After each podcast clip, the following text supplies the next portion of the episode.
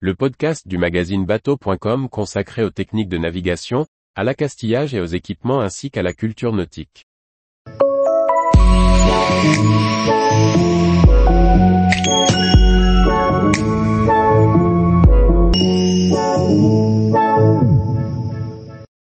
La méthode pour appliquer son anti-fouling, étape par étape.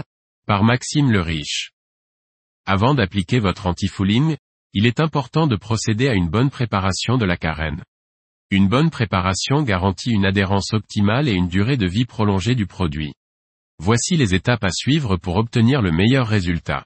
Nettoyez soigneusement la coque avec un nettoyeur haute pression pour enlever toute saleté, algues et autres impuretés qui pourraient être présentes. Utilisez une brosse douce pour nettoyer les endroits difficiles d'accès. Si la coque a des zones de rouille, utilisez une brosse métallique pour enlever la rouille et appliquez un convertisseur de rouille pour empêcher celle-ci de revenir. Si vous découvrez des impacts ou des rayures sur votre carène, utilisez un enduit époxy pour les combler. Une fois que la coque est propre, utilisez un abrasif à l'OP 120 pour poncer légèrement la surface de la coque. Cela aidera votre nouvel anti-fouling à mieux adhérer à la surface. Nettoyez à nouveau votre carène avec de l'eau douce, et laissez-la sécher complètement. Votre ligne de flottaison doit être délimitée par un ruban de masquage, afin d'obtenir un rendu net et précis. Masquez également l'hélice, la chaise et l'arbre. Ils ne peuvent pas être protégés par le même anti-fouling que celui appliqué sur votre carène. Idem pour les sondes et les éclairages sous-marins. À la fin de vos travaux, il est conseillé de retirer le ruban de masquage lorsque l'antifouling est encore humide au toucher, mais suffisamment sec pour ne pas couler ou s'étaler. Si l'antifouling est trop sec, il peut s'effriter lorsqu'on retire le ruban, et s'il est trop humide, il peut se mélanger avec le ruban de masquage et gâcher le résultat final. Il est important de veiller à la compatibilité entre l'ancien antifouling et le nouveau que l'on souhaite appliquer. Si vous avez le moindre doute quant à la compatibilité des produits, il est recommandé d'isoler l'ancien anti-fouling du nouveau avec un primaire. Un primaire est une couche d'après que l'on applique avant l'anti-fouling pour améliorer l'adhérence de ce dernier et pour protéger la surface contre la corrosion, l'oxydation ou d'autres agressions extérieures. Le choix du primaire d'isolement dépendra de l'état de l'ancien anti-fouling et du type de nouvel anti-fouling que vous souhaitez appliquer. Si l'ancien anti-fouling est en bon état, un primaire monocomposant peut suffire.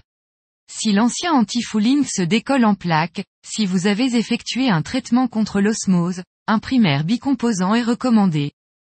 Avant d'appliquer l'anti-fouling, il est important de bien mélanger le produit pour obtenir un rendu homogène.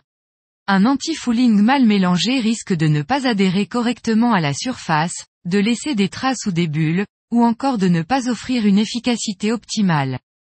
Il est également possible de diluer l'anti-fouling avec un produit adapté pour le rendre un peu plus fluide.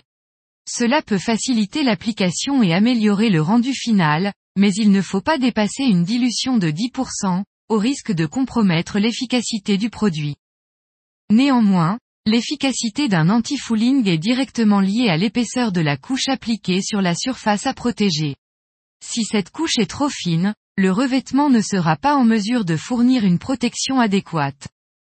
Diluer un anti-fouling est donc généralement déconseillé, car cela peut entraîner une réduction de l'épaisseur de la couche et donc une diminution de l'efficacité du revêtement. Si vous devez toutefois diluer votre anti-fouling, il est recommandé d'appliquer des couches supplémentaires, de manière à atteindre l'épaisseur spécifiée dans la fiche technique du produit. Pour l'application de l'anti-fouling, il est recommandé d'utiliser un rouleau spécial anti-fouling, qui est conçu pour permettre une application uniforme et homogène du produit. Il est important de procéder en passe croisée sur de petites surfaces pour éviter les traces ou les bulles et pour obtenir un meilleur rendu. Tous les jours, retrouvez l'actualité nautique sur le site bateau.com. Et n'oubliez pas de laisser 5 étoiles sur votre logiciel de podcast.